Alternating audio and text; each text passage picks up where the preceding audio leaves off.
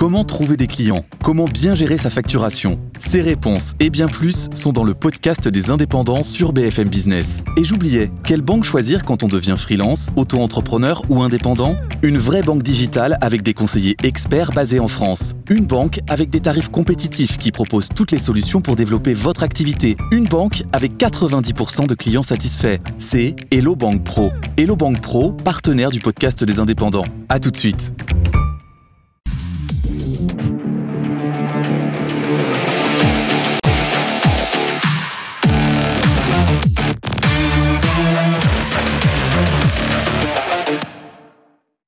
Soyez les bienvenus si vous nous rejoignez sur BFM TV. Affaire suivante avec cette semaine, Alexandra Gonzalez. Bonjour. Bonjour Philippe. Chef adjoint des services police-justice. On laisse Dominique se reposer un peu. Exactement. Eh ben voilà, soyez la bienvenue.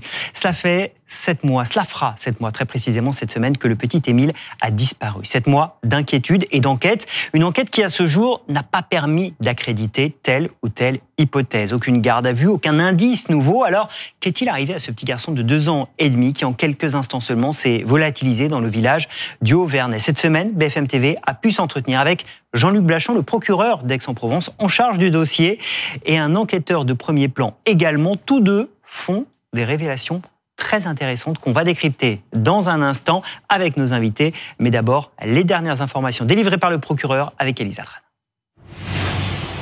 Sept mois après la disparition d'Émile, la quinzaine d'enquêteurs de la section de recherche de Marseille ne privilégie aucune piste. Accident ou enlèvement, toutes les informations recueillies sur le terrain sont aujourd'hui analysées, recoupées, vérifiées. On sait ce que l'on cherche, il y a encore beaucoup de choses à faire.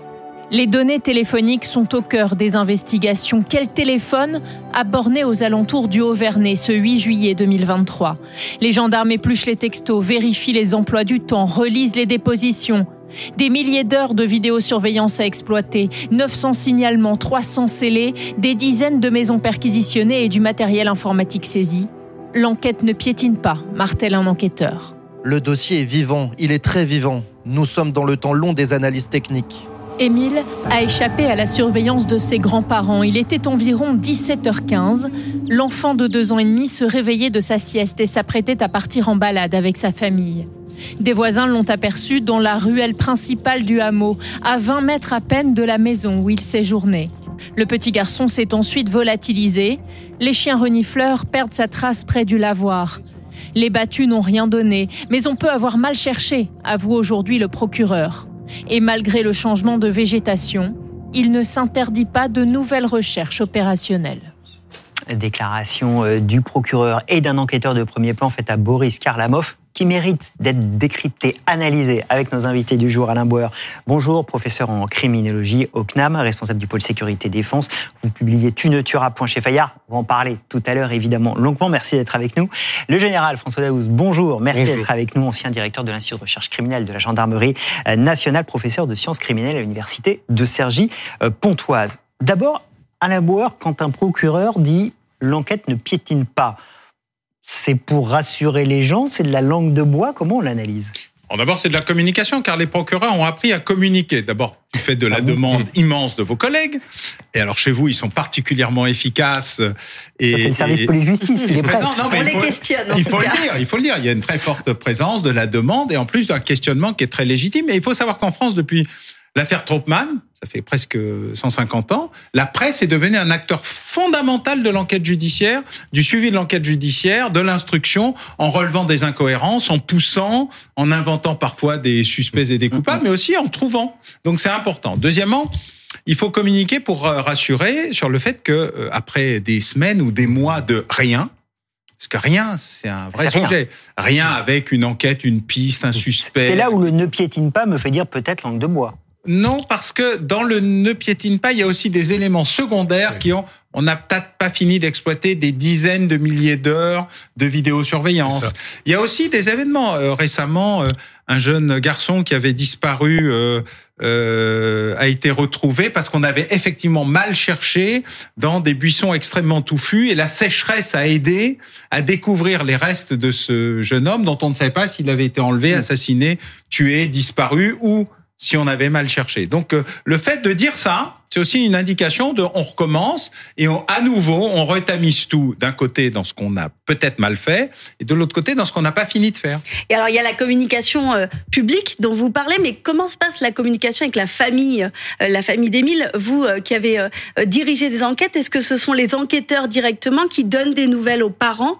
Est-ce que c'est le procureur? Est-ce que c'est l'avocat? Comment se passe pour les parents ce genre d'enquête? Alors il y a la communication officielle qui est faite via le procureur, c'est lui qui donne les autorisations de communiquer avec les parents, et il y a après ce que l'on appelle euh, l'empathie qui se crée entre des enquêteurs et euh, la famille parce qu'il y a un lien, un lien de face à un malheur d'une famille qui est, victime d'une disparition, on ne sait pas, et certains enquêteurs créent vraiment ce lien psychologique très fort qui est là. Ils se téléphonent, euh, ils donnent des nouvelles, pas forcément des détails de l'enquête, mais pour rassurer la famille, oui, ils sont toujours à pied d'œuvre.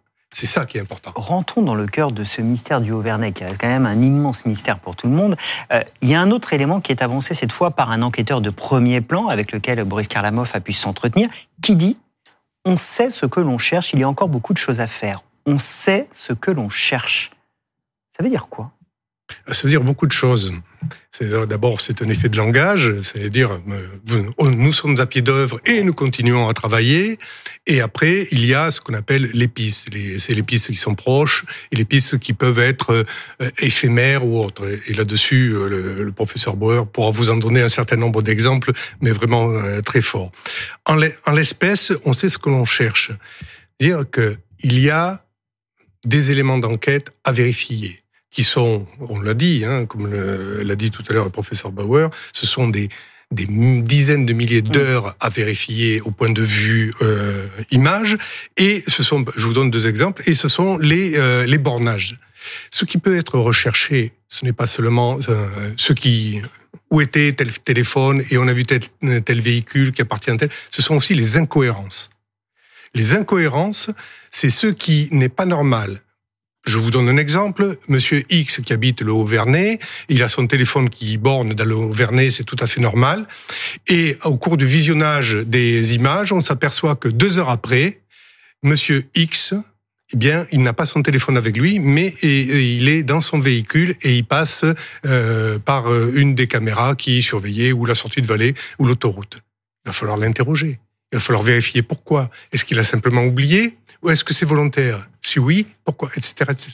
Et, sept mois plus tard, est-ce que les enquêteurs peuvent encore retrouver des indices euh, matériels du petit Émile, des vêtements par exemple? Qu'est-ce qu'ils peuvent espérer retrouver euh, si la végétation justement euh, change? D'abord, on peut toujours retrouver des choses. On les retrouve 20 ans, 30 ans, 40 ans, parfois 50 ans plus tard. Et puis, les outils technologiques permettent désormais de retrouver des choses qu'on n'aurait pas pu retrouver il y a 10 ans, par exemple. L'ADN de parentèle, ça fait moins de 20 ans. Donc, on voit bien que euh, tout le dispositif, euh, le lidar, le radar, le sonar, bref, des éléments qui permettent de chercher sous la terre. Et puis, la terre change. Elle bouge à cause de la sécheresse. Le procureur parle d'ailleurs, effectivement, la végétation évolue. La, végétation On remènera peut-être des opérations Et on a vu ça, par exemple, pour la découverte du corps de ce jeune homme qui était tombé euh, accidentellement, mais qu'on a cherché pendant des années avant de le découvrir. Lucas Lucas, ouais, parce qu'un un événement géologique dû à des changements climatiques, comme quoi ça peut parfois servir aussi, avait euh, permis ça. Donc on peut toujours trouver... Même euh, quand ça a été ratissé, comme là ça l'a été, hein, parce qu'on ben, se souvient a été des hélicoptères, et ratissé, de, et re-ratissé, et pourtant... Hmm on l'a retrouvé parce que il s'est produit un événement qui est que la végétation avait changé. le corps n'a pas, le corps n'a pas bougé, personne ne mm. l'a amené d'un endroit à l'autre, etc. Vous savez, on cherche l'affaire Méchino, on en parlait tout à l'heure, depuis 1972. Deux enfants, deux parents qui disparaissent entre la rentrée du dîner de Noël, il n'y a rien, mm. rien. La voiture a disparu, euh, tout est à la maison, les pièces d'identité, l'échiquier, euh, le repas, bref, tout est là. Et pourtant, ils ont disparu. Eh bien, rien ne dit que demain, parce qu'un mouvement géologique mmh. va arriver. La voiture qui est tombée dans une crevasse, dans un endroit qu'on a mal cherché ou pas cherché, ou qui était euh, inondée à ce moment-là, où il y a eu mmh. de la boue, etc. Et eh ben par un phénomène, tout d'un coup, on va voir la résurrection de la voiture. L'option 2, c'est les extraterrestres. C'est moins garanti, mais on peut pas l'imaginer, on peut pas le, on peut, pas Ça veut dire, général, que euh, d'ici quelques mois, quand le printemps va revenir, il pourrait y avoir de nouvelles opérations sur le terrain, de recherche, de ratissage. C'est ce que dit clairement le procureur. Mmh. Alors, on en avait parlé quand j'étais déjà venu sur votre plateau et j'avais dit, mon expérience, notamment en Savoie, quand j'avais commandé un groupement de la Savoie, on avait des promeneurs, des alpinistes qui disparaissaient et on les trouvait pas forcément. Et c'était au début de l'hiver ou à la sortie de l'hiver où on les retrouvait. Et on avait mis des, des, drones, on avait mis des hélicoptères, etc. Mais une végétation touffue fera que même une vague de ratissage avec des hommes qui sont à un mètre les uns des autres, etc., vont s'écarter naturellement du buisson, même s'ils tapent à l'intérieur, sans voir qu'il y a une crevasse dessous et que c'est là qu'a pu tomber l'enfant. Donc il va falloir absolument le refaire pour au moins fermer cette hypothèse qui est celle de l'accident parce que. Et d'ailleurs, le procureur dit elle n'est pas close. Hein. Euh, oui. La piste de l'accident, elle existe toujours. il y a la piste de l'accident, la piste criminelle, vous l'évoquiez tout à l'heure, euh, avec euh, l'exploitation des téléphones de possibles suspects. Est-ce que vous croyez aussi à la piste qui avait été évoquée un temps d'un animal, un rapace, par exemple, qui aurait enlevé l'enfant, enlevé, qui serait parti avec, avec, Ça, c'est que dans les Mmh. films. Hein. Oui. Voilà, non, mais ce qui est intéressant, par exemple, dans votre enquêteur, il dit pas on sait qui on cherche. Il a dit on sait ce Oui. que l'on cherche. Voilà. Ce que l'on cherche, c'est on est encore dans l'enquête sans auteur présumé. Mm, mm. On est dans la liste des on ferme les portes, on ouvre les portes, on referme les portes et on les réouvre parce que le procureur dit bah peut-être qu'il faut tout regarder car l'histoire montre qu'un premier ratissage, un deuxième ratissage, un troisième ratissage, et puis un jour, ça repart parce que la presse, les familles, l'opinion décident qu'il y en a marre qu'on ne sache rien, amène mécaniquement à tout d'un coup redécouvrir quelque chose qui était passé inaperçu, pas parce que c'était caché, mais parce qu'on a mal cherché. Ce rien, vous le disiez tout à l'heure, il interroge. Il interroge. Hmm ce, ce- ce petit village, euh, les chiens qui tracent jusqu'au lavoir, il y a deux routes, on aperçoit Émile, et puis rien. Sept mois de travail, et là, on n'a rien de concret. Bah, c'est tout le problème. D'abord, c'est pas un petit village euh, Mm. bitumé euh, vrai. euh, dans un espace totalement plat où il n'y aurait, euh, c'est une montagne, hein, donc euh, avec euh, des, des problématiques de voilà. Euh, on a aussi euh, le fait que il y a plein d'endroits où on peut se cacher, plein d'endroits où on peut tomber, euh, plein d'endroits où on peut être euh, accidenté. C'est une des hypothèses. L'accident et le fait de cacher l'accident, mais ce n'est qu'un accident. On peut être enlevé. C'est la donc elles sont toutes là puisque l'absence d'éléments permettant de choisir une des hypothèses oblige à les conserver toutes, y compris celles du jour où on va peut-être le retrouver dans un endroit où on a Mhm. mal cherché et on repartira en se disant, bah voilà, on referme toutes les autres hypothèses car on vient de retrouver dans un endroit où on a mal cherché. Et ensuite, on va se dire, mais comment est-ce que ça lui est arrivé? Et on va rouvrir des hypothèses. Est-ce que c'est un accident? Est-ce que c'est une chute? Mm. Est-ce que c'est un meurtre ou un assassinat? Philippe, vous parliez de, du lavoir. C'est là où la piste euh, du petit Émile s'arrête. Pour, pour vous, en- enquêteur, qu'est-ce que ça signifie? Ça signifie, euh, si les chiens ne ressentent pas d'autres pistes ailleurs qu'au lavoir, ça veut dire que au niveau du lavoir, il disparaît, il est enlevé en voiture. euh, S'il avait continué à marcher derrière le lavoir, la piste aurait continué? Elle aurait pu, elle aurait pu continuer. Les chiens euh, sont extraordinaires. La seule euh, difficulté qu'il y a avec les chiens, c'est qu'ils ne donnent pas la datation de la piste. C'est-à-dire que ils ren- ils reniflent jusqu'au lavoir, mais est-ce que c'était cette trace datée du jour même, de la veille ou de l'avant-veille Mm. Là aussi, il y a une difficulté. C'est la temporalité par rapport à un flair de chien qui est extraordinaire, mais qui ne peut pas dire exactement cette dernière piste marquée, c'est celle du jour de la disparition. Voilà. Là, là aussi, les enquêteurs doivent travailler avec ça.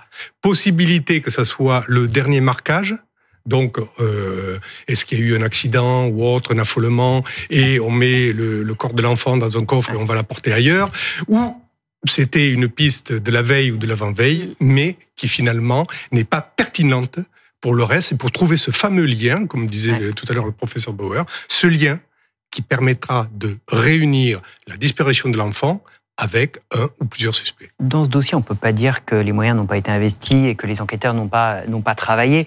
Euh, Il y a cette phrase euh, du procureur à Boris Karlamov Mon inquiétude est qu'on n'arrive pas à faire aboutir ce dossier. Ce serait une faute morale de ne pas garder espoir. Ça nous ramène aussi à l'humain d'un procureur sur un dossier avec une pression très forte et avec une attente très forte des parents et de la famille d'abord, et aussi tout le monde parce que tout le monde s'est projeté dans cette histoire. Non, non, l'opinion demande euh, évidemment euh, des résultats, elle demande aussi des informations, elle est intéressée aux évolutions. La, la famille euh, parle peu, à la différence de, par exemple, la mère de Lina Mmh. ou euh, d'autres euh, disparus. Donc il y a aussi ce, cet élément très particulier dans, dans cette affaire. Mais sur le fond, la demande de l'opinion, c'est qu'elle ne comprend pas pourquoi, avec les moyens modernes, on ne trouve Oui. pas tout de suite une réponse à tout. Parce que nous sommes un peu marqués par l'idée que toute affaire criminelle se Mm. résout en 52 minutes avec deux pauses publicitaires. ça, c'est le drame. Une émission de- télé, vous voulez dire oui, bah, des experts, je veux dire, des émissions de fiction. Les émissions de fiction accélèrent tout et on est dans une espèce d'accélération de tout où tout se fait rapidement. Alors, euh, ça aide parfois. euh, les outils technologiques permettent euh, de fermer et d'ouvrir des pistes plus vite qu'avant. L'ADN, on met pas six mois pour l'obtenir euh, Mm. Mais une enquête qui a aussi peu d'éléments nécessite euh, du temps euh, de visiter, revisiter, re-revisiter, d'exploiter, re-exploiter. Et puis souvent, les outils technologiques sont liés à la manière de. Une caméra analogique, ça s'exploite pas comme une caméra numérique. Exactement. Pour prendre cet exemple, euh, elle est en plein soleil, il fait sombre, on voit pas bien euh, le, le conducteur ou le passager. On a des tas d'exemples où malheureusement il faut un temps infini pour une seule image arriver à dire euh, voilà. Et c'est pas comme à la télé. Ça se fait pas en trois secondes et demie en appuyant sur deux boutons avec un exceptionnel ingénieur de la police technique et scientifique. C'est beaucoup plus lent beaucoup plus compliqué. Je, je vous raconte même pas la manière dont ils reproduisent les bris de voiture Ouais. à la gendarmerie Oui. avec un bout de un, un morceau de plastique grand comme ça en disant ah bah oui non non je sais c'est une Ford 1989 jaune euh, un Mm, petit mm. poids bleu- à bois à pois bleu. C'est ce qui y a- y fait a- ça prend un temps infini et donc chaque élément prend un temps infini. C'est ce qui fait qu'on se dit il faut garder espoir quand on est procureur et enquêteur? Oui, et je vais vous redire la phrase que vous m'avez déjà entendu dire, c'est que le temps du scientifique et de l'enquête n'est pas le temps du médiatique. Et on va donc continuer à suivre cette affaire. Merci euh, beaucoup, euh, Général, d'avoir été avec nous pour toute explication. Alain Bauer, je vous remercie, mais je vous dis à tout à l'heure parce que on va évidemment évoquer avec vous dans un instant votre euh, dernier ouvrage, Tu ne tueras point chez Fayard, quand le fait divers devient ordinaire. On pourrait le résumer comme ça et ce sera passionnant de décrypter tout cela avec vous.